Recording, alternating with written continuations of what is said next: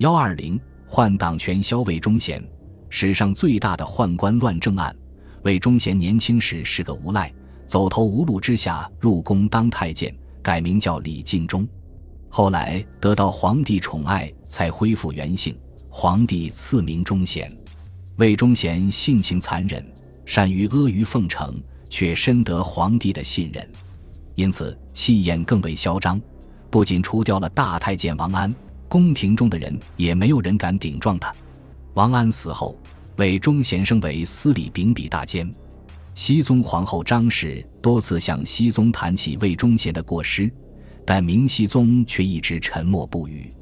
魏忠贤又恨又怕，扬言张皇后非国丈张国际之女，而是盗犯所出。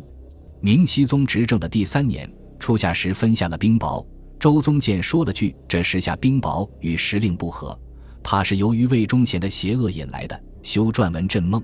太仆少卿满朝见也跟着这样说，结果这三人都被皇帝罢了官。这一年的冬天，魏忠贤被受命接管东厂，从此他的势力更加如虎添翼。小人崔成秀和王绍辉编辑《同治录》和《点将录》等小册子，把不投靠魏忠贤的官员名字全部列入，称为东林党人人名册。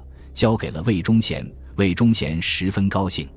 魏忠贤的党羽徐显纯首先发难，他假造供词，把赵南星、杨涟等二十多人都牵连进去，逮捕了本已被贬回家的杨涟、左光斗、魏大忠、周朝瑞、袁化忠、顾大章等六人。之后又继续清除魏党以外的官员，尚书李宗显、张问达、侍郎龚鼎等几十个官员又遭驱逐。朝廷官署的空缺由魏忠贤的亲信弥补，于是朝廷的各个部门都由魏忠贤的党羽来控制。当时东厂的差役遍布全国各地，缉拿某些逃亡的犯人，一旦抓到，不问青红皂白，先是一顿毒打。就连皇亲国戚有时也会遭到东厂迫害。宁安大长公主的儿子李承恩家中存放着公主赏赐给他的物品。魏忠贤就诬陷他偷到皇帝使用的东西，居然判了他死刑。中书吴怀贤仅仅因为读了杨涟弹劾魏忠贤之文以后，表示出赞赏之意，而此事被家中仆人告发给东厂，魏忠贤就下令杀了吴怀贤，还抄了他的家。武将蒋英阳为熊廷弼鸣冤叫屈，立即被杀。至于在各县城街头巷尾，如有老百姓三五成群议论国事，甚或涉及魏忠贤的，则极可能立即遭到逮捕，并被施以各种酷刑，如挖墓、割舌。被酷刑致死者多得无法统计。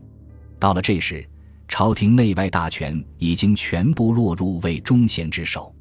崇祯帝即位后，深知魏忠贤的为人，对他的所作所为一贯不满。魏忠贤自知危在旦夕，这时。朝中大臣钱家指上折弹劾魏忠贤十大罪状，崇祯帝看后下令将魏忠贤逮捕入狱。在去凤阳的途中，魏忠贤已得到自己将被捕入狱的风声，便上吊自杀了。本集播放完毕，感谢您的收听，喜欢请订阅加关注，主页有更多精彩内容。